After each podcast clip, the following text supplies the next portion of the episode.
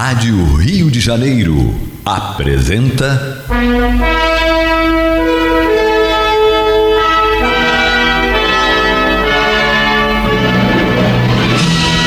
Caminho do Senhor. Um programa de estudos sobre a Bíblia Sagrada com revelações inéditas a respeito de muitos ensinamentos do Cristo de Deus, ainda não perfeitamente divulgados nem compreendidos. Um programa dedicado a todos os que amam o Senhor Jesus. Criação de Acácio Fernandes Moreira e Gastão Veríssimo Brandão.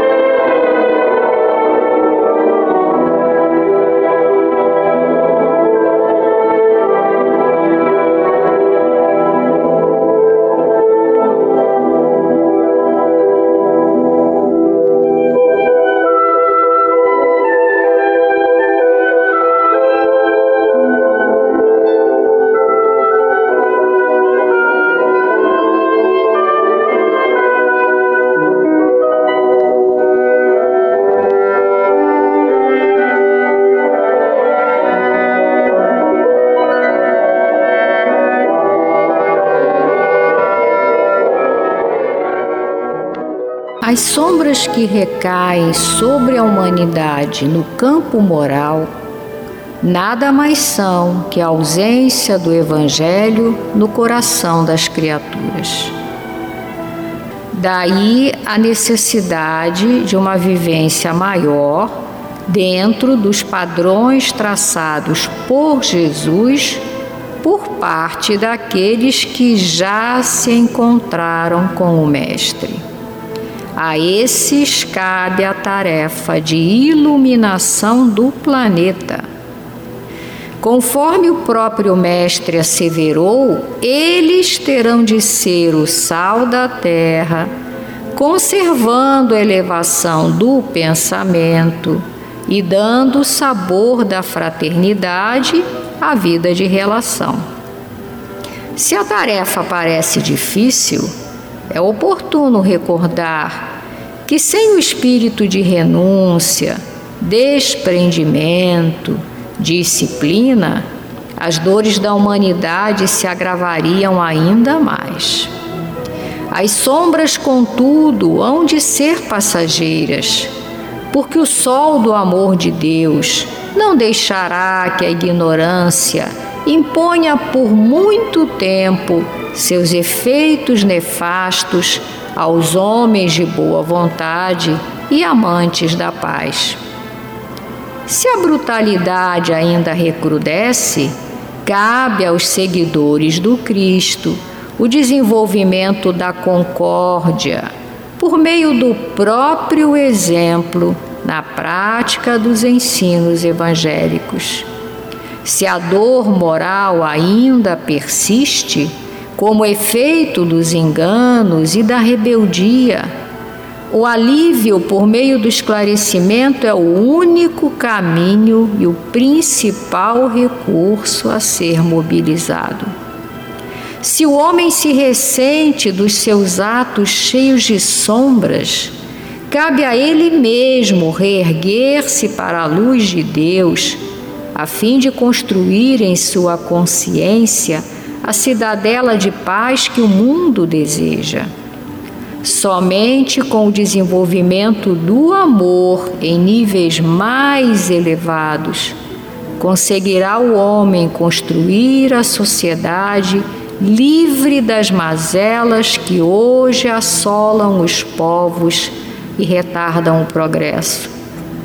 Confiemos, porém, no amor do Pai, oferecendo nossos esforços em nosso campo de atuação para que a luz que todos desejamos venha nascer dos nossos próprios corações.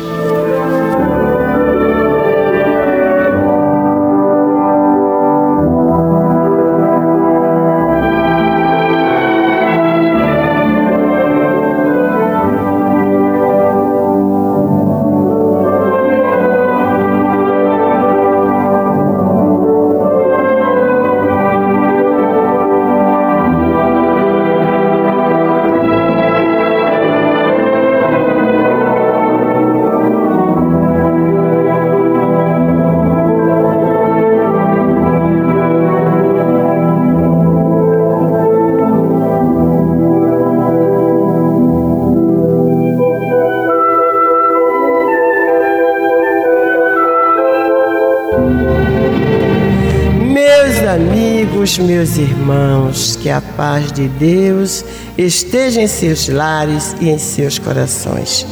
Estamos aqui mais uma vez, o caminho do Senhor, entrando em seu lar, através dos microfones da Rádio Rio de Janeiro, a emissora da Fraternidade. E às quartas-feiras nós costumamos sempre começar a primeira, nossa primeira palavra é a leitura de uma página. A de hoje nós já lemos aqui Luz no Coração, do livro A Mensagem do Dia, de Sheila para você, uma psicografia do irmão Cleiton B. Levi. E a gente estava comentando, né? Geralmente a página que nós lemos no, no, na quarta-feira sempre é o segmento do que foi falado na terça. Impressionante. Ontem nós começamos o programa eu até disse que eu começo o programa sempre de olhos fechados. Quando eu me dirijo a vocês, eu fecho os olhos. Né? Quando entra a música que eu me dirijo a vocês, eu fecho os olhos e começo a falar com vocês, porque eu não sei a fisionomia de todos. Né? Então eu quero que todos recebam o nosso carinho, nosso abraço e que se sintam, que sintam que nós estamos nos dirigindo a cada um especificamente. E eu falei quando eu comecei, falei da necessidade de nós é, divulgarmos para quem sofre, para aqueles que nos procuram com problemas diversos, principalmente com problemas da alma, com dores da alma, que nós aconselhássemos a ouvir a Rádio Rio de Janeiro não falei programa Caminho do Senhor, falei Rádio Rio de Janeiro. Porque se você não sabe, meu irmão, minha irmã que está nos ouvindo agora, pela primeira vez, não sei, esta rádio fica no ar 24 horas por dia. Ela não trabalha, é igual nosso coração. Nosso coração não para, né? Mesmo assim, a Rádio Rio de Janeiro não tem descanso. É direto, trabalhando com programas, uma programação sadia que qualquer até um bebezinho no ventre da mãe pode ouvir, não vai lhe fazer mal nenhum. Então, quando alguém for ao seu encontro em busca de ajuda, converse, aconselhe, ore, mas quando a pessoa for embora, olha, eu tenho uma, um aconselhamento, uma orientação para te dar. Liga seu rádio na Rádio Rio de Janeiro 24 horas por dia, mesmo que você não esteja ouvindo. Você deixa ligado em determinado local da casa, em determinado é, compartimento da sua casa, porque a espiritualidade vai fazer o trabalho. E o que é que nós ontem falamos para vocês? Um dos apelos que nós fizemos. Vamos ajudar. Vamos trabalhar com Jesus, é, evangelizando. Há uma necessidade muito grande. Olha a página de hoje da Sheila. Começa dizendo que as sombras que recaem sobre a humanidade no campo moral nada mais são que a ausência do Evangelho nos corações das criaturas. Daí a necessidade de uma vivência maior dentro dos padrões traçados por Jesus por parte daqueles que já se encontraram com o Mestre. E quem são esses que já se encontraram com o Mestre? É você, sou eu, é a Hermínia, é o Armando. Por quê? Porque nós já temos conhecimento do seu Evangelho. Então, ele já teve esse encontro conosco, já nos disse: está aí, o caminho é esse. Então, cabe a nós esta vivência maior deste Evangelho dentro dos padrões que ele traçou, não é do que as pessoas dizem, não é do que os pregadores dizem, mas dentro do que Jesus nos deixou.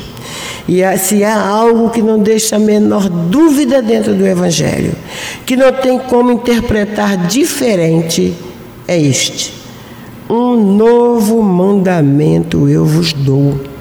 Amai-vos uns aos outros, tanto quanto eu vos amei. Pode haver interpretação diferente para isso, minha irmã? Meu irmão, pode? Não.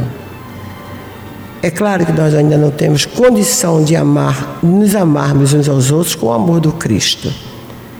Mas como a gente ainda não tem, vamos procurar outra frase eu, de Jesus que eu acho que também não pode haver dúvida na sua aplicação.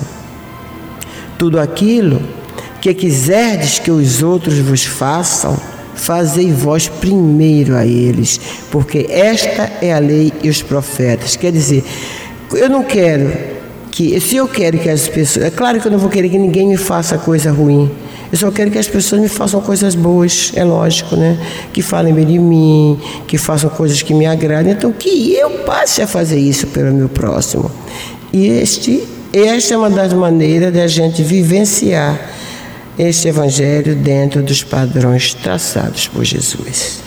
É, já que a gente está falando de passagens do Evangelho, eu acho que cabe aqui bem também uma passagem que não, às vezes, não é muito bem interpretada, né, Olímpia? Talvez a interpretação seja tão fácil quando ele fala que se alguém te bater numa face, oferece a outra. Uhum. E a gente às vezes fica assim. Eu me lembro de uma passagem rápida do filme de Gandhi, sobre Gandhi, em que ele ainda é advogado, ele não está não está com a sua missão realmente de libertador da Índia, não assumiu inclusive o traje e tudo mais.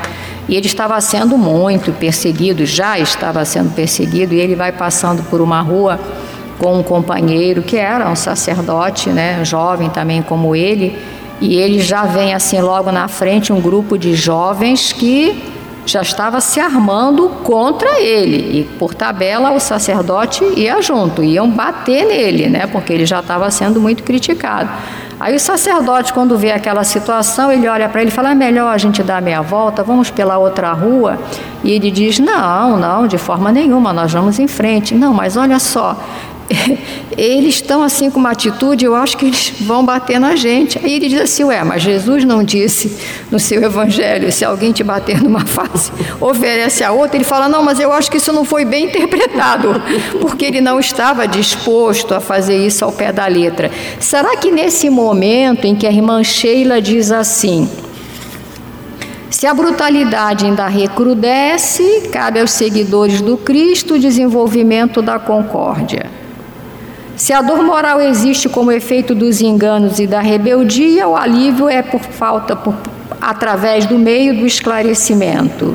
Se o homem se ressente dos atos cheios de sombras, cabe a ele mesmo erguer-se para a luz. Somente com o desenvolvimento do amor conseguirá o homem construir a sociedade livre. Então, na verdade, nós estamos vivendo um momento assim extremamente fértil para nós exercitarmos essa passagem do Evangelho. Porque a agressividade que me dão, a desonestidade, a corrupção, o descaso pelos direitos do outro, o desrespeito com o semelhante, tudo isso é bater na minha face. Não só daquele que sofre a violência, como da minha, que já digo, meu Deus, como é que um ser humano pode ter essa atitude? Mas o que é que eu estou fazendo? Eu não estou oferecendo a outra face, ou seja, eu não estou retribuindo com outro tipo de comportamento que é o oposto desse. Né? Contra a corrupção eu ofereço a minha integridade, contra a violência eu ofereço a minha concórdia, contra o desrespeito eu ofereço a minha compaixão. Não, o que eu ofereço, que nós todos oferecemos, pelo menos em primeira mão, é a crítica.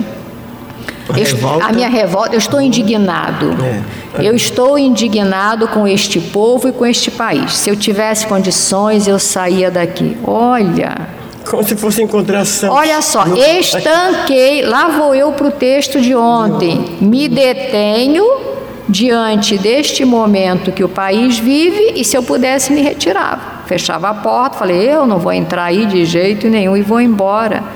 E o que o Evangelho propõe é exatamente isso. Se eu já tenho na minha prática atitudes opostas, se eu já tenho, não, mas eu tenho assim, uma grande parte do tempo eu tenho. Que beleza, então ótimo. Se eu já tenho, nesses momentos de violência, de negação dos valores cristãos, aí é que é o momento de eu dar o meu testemunho e falar, mas eu vou mostrar que é possível ser diferente, que eu sou diferente e vou mostrar o outro lado, porque dar a outra face nada mais é do que mostrar o lado oposto daquilo que aparentemente é negativo.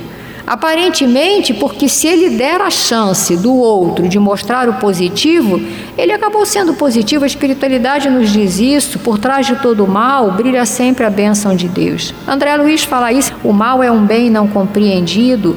Então, que mais oportunidades nós, que nos dizemos cristãos, que temos uma razoável leitura do Evangelho, com uma pequena prática desse Evangelho, que melhores oportunidades nós queríamos? Gente, agora é a hora da gente testemunhar. Porque numa sociedade onde todos se amam, todos se respeitam, todos são dignos, Claro, aí é mole você ser assim também. Se você não tem muita tendência, você fica tão envergonhado que você acaba sendo. Então nós nunca vamos saber, você é assim porque você é assim, ou você é assim porque você fica constrangido de mostrar quem você é porque você vai ser diferente. Agora, na sociedade que vivemos hoje, e não é só no Brasil, gente, é no mundo inteiro. Quem vê noticiário, quem transita pela internet sabe disso. Está difícil hoje em dia você dizer onde as coisas estão piores. As coisas estão muito graves, as coisas estão muito violentas. E se eu for analisar a nível de dor humana, eu, vou me, eu Hermínia, vou me atrever a dizer: acho que nós aqui ainda não podemos nos queixar muito. Porque, embora a corrupção, a indignidade, a desonestidade sejam situações que nos ferem muito, mas há violências brutais, físicas e morais tão, tão inaceitáveis que se restringem ou que se estendem, melhor dizendo, a milhões de pessoas que eu eu tenho que dizer em alguns momentos, meu Deus, obrigado porque aqui ainda, vamos colocar o ainda, que a gente não sabe o dia de amanhã, não é assim. Então, ou eu me coloco firme, eu creio nesses valores que eu acho que eu desenvolvi, digo, não, eu não abro mão deles. Eu reconheço que eles são verdadeiros, eu quero ser assim até o final, e agora é a hora de testemunhar, ou então eu não estou fazendo nada com esses valores. É, a Hermínia e a irmã Sheila falam aqui, né? Conforme o próprio mestre asseverou, eles, quer dizer, os que se encontraram com ele, né? nós que já temos conhecimento do Evangelho, terão de ser o sal da terra. Então você, minha irmã que está nos ouvindo, você, meu irmão, você é convocado, como nós aqui, a sermos o sal da terra, conservando a elevação do pensamento. Olha, olha como é que o trabalho é, parece difícil, mas não é não. É esforço pessoal, é. né? É muito esforço de nós conseguirmos conservar o pensamento elevado para as coisas boas, para coisas que edificam. Ah, e aí ele fala, diz assim, conservando a elevação do pensamento e dando o sabor da fraternidade à vida de relação. Aí sim nós estamos tendo esse sal da terra fraternidade e pensamento elevado, né? Porque quando o pensamento está realmente elevado, a gente age bem, sempre age bem. Aí ela continua dizendo: se a tarefa parece difícil, é.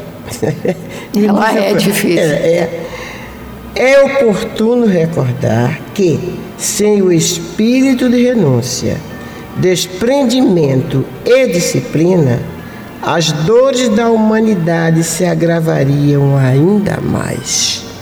Então, se não fosse esse espírito de renúncia, de disciplina, de desprendimento de todos os irmãos apóstolos que nos antecederam, de a, espíritos abnegados, que nos deixam, como essa página aqui da Sheila, né? trabalhos maravilhosos. O nosso Chico, que deixou livros e mais livros. Gente, se nós lêssemos todo dia uma página do livro, de um livro psicografado pelo Chico Xavier, só essas de, de mensagem, de Emmanuel, de André Luiz, de Bezerra, de Humberto de Campos, nós teríamos uma matérias, mas matérias infinitas para a gente é, trabalhar em nós mesmos e nos modificarmos. Né? Então, há que haver realmente esse espírito de renúncia, de desprendimento e disciplina para ficar, para conservarmos a elevação de nossos pensamentos e com isso conseguirmos manter aqui no nosso planeta, pelo menos em nosso ambiente, o ambiente do nosso lar, o ambiente do nosso lar, do ambiente do nosso trabalho, aquelas pessoas que a gente convive, né, vizinhos, amigos, e na nossa casa religiosa. Olha, meus irmãos, devia ser um lugar, né, Hermínia? Automático, que devia né? ser automático. É uma coisa celestial. É, né? Se nós realmente fizéssemos o que a Sheila diz aqui, manter os pensamentos sempre elevados, sempre pensando melhor, querendo o melhor para todos, aí nós conseguiríamos manter este nível de fraternidade, esse padrão de fraternidade entre, entre todos. No entanto, não é assim que a gente acha, né? E conforme estávamos dizendo, parece mentira, mas até nas próprias casas religiosas, nas casas espíritas, existe desarmonia, desunião, um, é uns querendo ser melhores que outros, um querendo aparecer mais que outro. Meu Deus do céu, quando os padrões do Cristo são diferentes. Seria bom a gente relembrar aquela passagem agora dele lavando os pés dos discípulos. Se ajoelhou e lavou os pés de cada um. Será que nós teríamos essa humildade? Não é nos ajoelhar para lavar os pés dos nossos companheiros de jornada, não.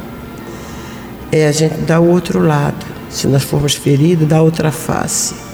Não levar em consideração a ofensa, não nos ficarmos, não ficarmos irritados, nem magoados, nem nos sentirmos injustiçados ou pensa, nossa, eu faço tanto pela casa, já fiz tanto, e olha que estou recebendo uhum. em troca. Como acontece isso? Então vamos pensar que todos nós somos pedrinhas importantes né? Na, no, na, no tabuleiro aí do, de, da casa que forma essa engrenagem da casa e por menorzinho que seja, ela está completando ali alguma coisa que falta. Então é importante, por menor que seja, você lá na casa que você frequenta, você é importante. Não importa o que os outros achem. Faça seu trabalho com amor, com dedicação, pensando que está fazendo por você mesmo e para o Cristo. Para o Cristo e por você. Porque Jesus não, a gente não precisa fazer nada para, por Jesus, a gente faz para Ele porque Ele pediu, né? Ide e pregai. Que nossa pregação seja com os nossos exemplos. Nós vamos fazer um pequeno intervalo e nós voltamos já já.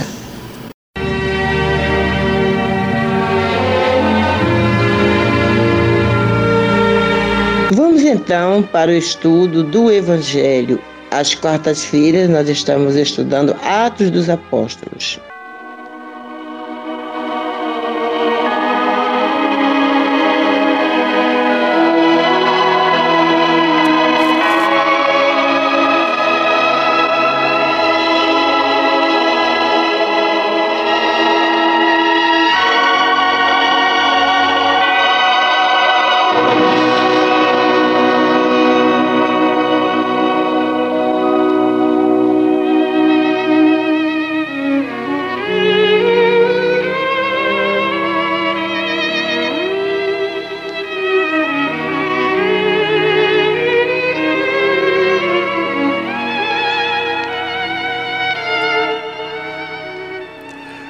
Muitos sinais e prodígios eram feitos entre o povo pelas mãos dos apóstolos. E costumavam todos a reunir-se de comum acordo no pórtico de Salomão. Mas dos restantes, ninguém ousava ajuntar-se a eles. Porém, o povo lhe tributava grande admiração e crescia mais e mais a multidão de crentes, tanto homens como mulheres, agregados ao Senhor, a ponto de levarem os enfermos até pelas ruas e os colocarem sobre leitos e macas, para que, ao passar Pedro, ao menos a sua sombra se projetasse em algum deles Afluía também muita gente das cidades vizinhas a Jerusalém, levando doentes e atormentados de espíritos imundos, os quais eram todos curados. Levantando-se, porém, o sumo sacerdote e todos os que estavam com ele, isto é, a seita dos saduceus, tomaram-se de inveja e prenderam os apóstolos e os recolheram à prisão pública. Mas de noite, um anjo do Senhor abriu as portas do cárcere e, conduzindo-os para fora, lhes disse: Ide! E apresentando-se no templo, dizei ao povo todas as palavras desta vida. Tendo ouvido isto, Logo ao romper do dia, entraram no templo e ensinavam. Chegando, porém, o sumo sacerdote e os que com eles estavam, convocaram o sinédrio e todo o senado dos filhos de Israel e mandaram buscá-los no cárcere. Mas os guardas, indo, não os acharam no cárcere e, tendo voltado, relataram, dizendo: Achamos o cárcere fechado com toda a segurança e as testemunhas nos seus postos, junto às portas. Mas, abrindo-as, a ninguém encontramos dentro. Quando o capitão do templo e os principais sacerdotes ouviram estas informações, ficaram perplexos a respeito deles e do que viria a ser isto. Neste ínterim, alguém chegou e lhes comunicou: Eis que os homens que recolheste no cárcere estão no templo ensinando ao povo. Nisto, indo o capitão e os guarda, os trouxeram sem violência, porque temiam ser apedrejados pelo povo. Trouxeram-nos, apresentaram-os ao sinédrio, e o sumo sacerdote interrogou-os, dizendo: Expressamente vos ordenamos que não ensinasses nesse nome Contudo, encheste Jerusalém da vossa doutrina e quereis lançar sobre nós o sangue deste homem. Então Pedro e os demais apóstolos afirmaram: Antes importa obedecer a Deus do que aos homens. O Deus de nossos pais ressuscitou a Jesus, a quem vós matastes pendurando-o no madeiro. Deus, porém, com a sua destra, o exaltou a príncipe e salvador, a fim de conceder a Israel o arrependimento e a remissão de pecados.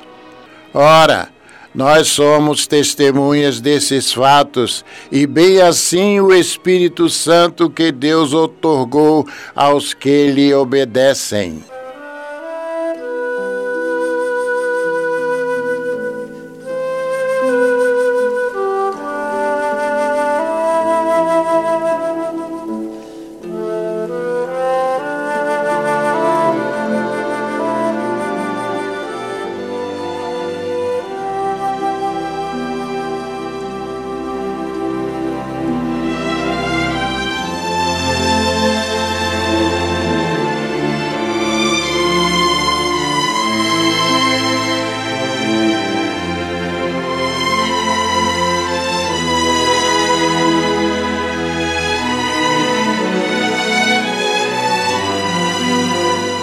Dando continuidade ao estudo do capítulo 5 de Atos dos Apóstolos, o evangelista Lucas nos relata no versículo 12 que muitos sinais e prodígios eram feitos entre o povo pelas mãos dos apóstolos.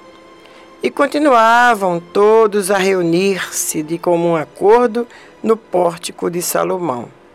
E que crescia mais e mais a multidão de crentes a ponto de levarem os enfermos até pelas ruas e os colocarem sobre leitos e macas, para que, ao passar Pedro, ao menos sua sombra se projetasse em alguns deles.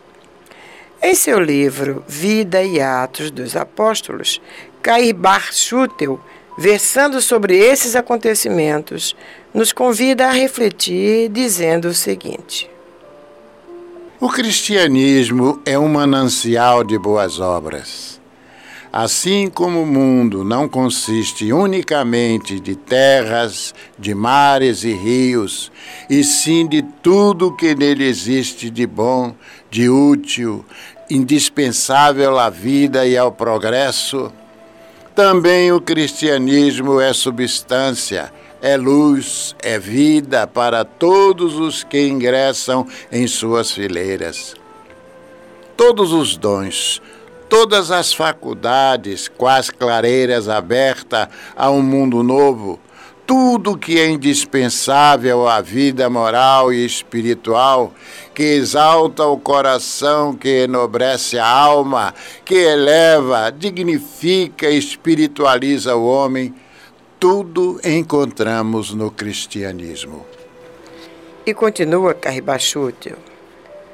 Observemos a união daqueles crentes que formavam a comunidade cristã, o seu desprendimento, o espírito de concórdia e de humildade.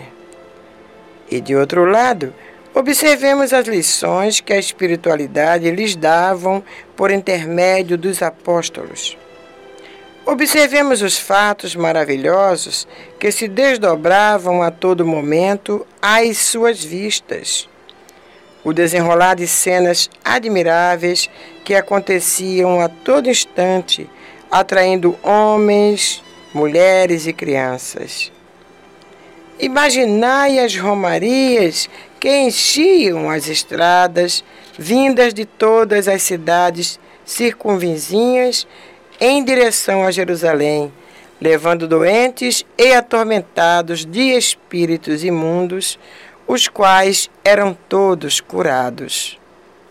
Imaginai ainda o que acontecia no templo diante da destemida pregação dos apóstolos, difundindo a doutrina do Cristo, ao mesmo tempo que enfrentavam a sanha herodiana e dos sacerdotes com aquele denodo que lhes era peculiar com aquela coragem que só os santos espíritos, isto é, os guias espirituais, lhe podiam dar. Então, tereis estampado às vossas vistas um quadro ainda muito mal delineado do heroísmo em sua mais alta expressão da verdade, com suas figurações modeladas em cores inéditas, não só para aquele povo de então, como também para o povo de agora. Diante de tudo isso, meus irmãos, como admitir que os grandes daqueles tempos, os sacerdotes que se julgavam fiscais da lei, não viam diante dos seus olhos o que outros mais humildes, de terras distantes, observavam e compreendiam. Não só viam, como percebiam que uma nova luz havia baixado ao mundo. Mas a inveja, quando chega a denegrir a alma, modifica todas as cores, obscurece todo o entendimento, endurece o coração e desorienta o espírito, atirando-o no abismo da descrença e da materialidade. O sumo sacerdote e todos os que estavam com ele, isto é, a seita dos saduceus, feridos no seu orgulho, cheios de inveja, pois apesar das suas grandezas não podiam fazer o que faziam os apóstolos, a despeito da sua pseudo-sabedoria, sendo absolutamente impotentes para imitar os humildes pescadores, resolveram então recolhê-los à prisão pública. Eles não podiam prever que aquele recurso extremo que usavam contra a lei, contra a justiça, contra a verdade, seriam mais uma oportunidade proporcionada aos espíritos guias, no sentido de destruir o poder da casta sacerdotal, aumentando assim o moral dos apóstolos. E assim aconteceu. O espírito que movimenta os ares e faz tremer a terra, o espírito que traz em suas mãos potentes as chaves de todas as prisões, que é Jesus, não poderia permitir que seus representantes e intermediários permanecessem no cárcere sob o julgo dos grilhões.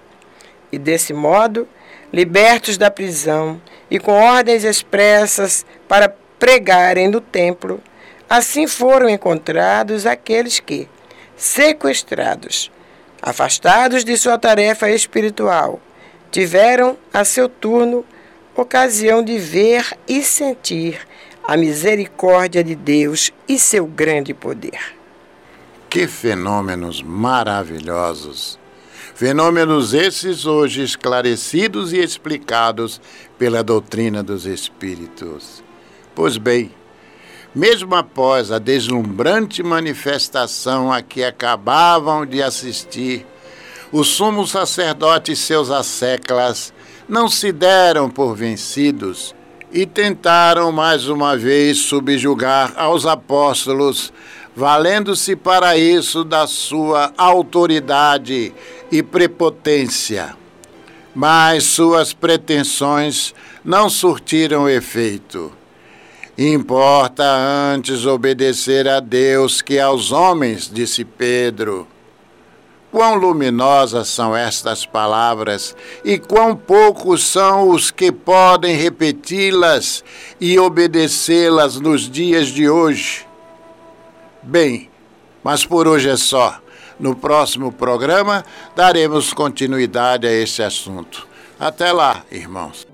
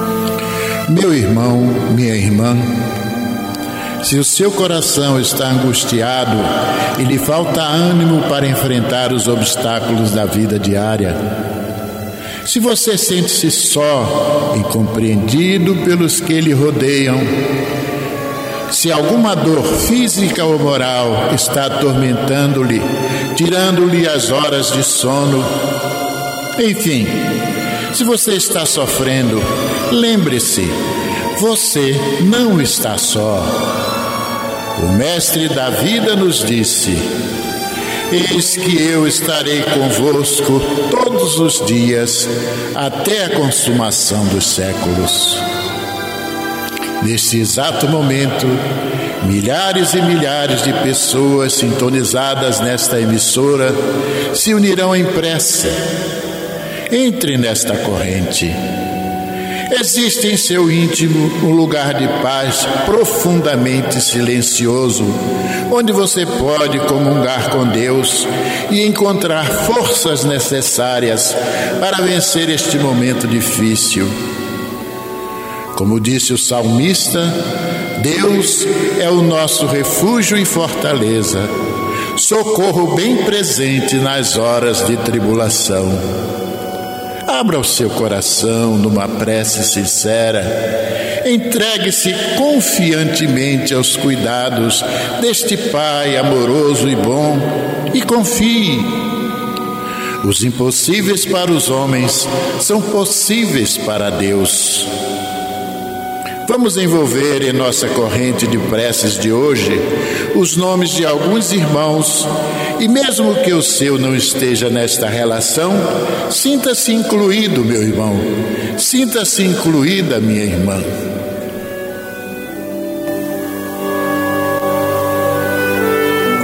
Natália Oliveira, Marli Ferrarese, Márcia Alves Apriler, Erecilda de Oliveira, Fábio de Oliveira, Marcela Lázaro, Cleidson Renê, Isabelle Oliveira, Vitor Nascimento, Anderson Oliveira, Rubens Inácio, Carolina Fenarese, Lecide Carvalho, Sebastião Coelho, Mário Jorge de Oliveira, Pedro Maurício de Oliveira, Silene Pórvoa, Vanusa Santos, Elisene Oliveira, Amarildo Santos, Erpídia Oliveira, André Luiz Oliveira, Aurélio Guimarães, Edna Fenarese, Patrick Gomes, Patrick Alves, Jorge Cunha, Edivaldo Pinhão, Igor Júnior, Márcia Virgília Serra Duarte, Maria José Gomes,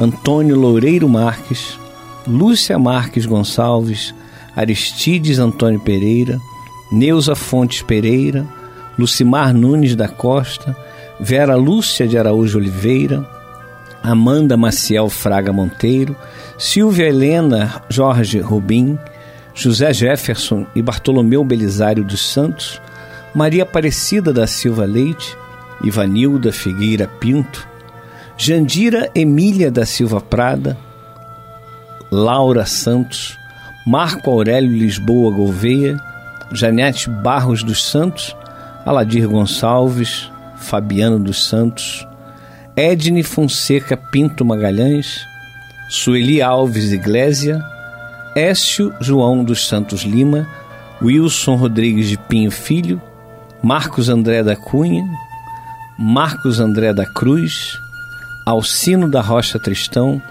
Miquelina dos Santos Lima, Vicente, Maria Auxiliadora e André Luiz Regueto, Gabriel Vieira Martiniano Regueto, Janaína e Canais Serra, Jandira Vieira Souza Rosa e todos os nomes que se encontram em nossos pensamentos e em nossos corações. Vamos falar com Jesus.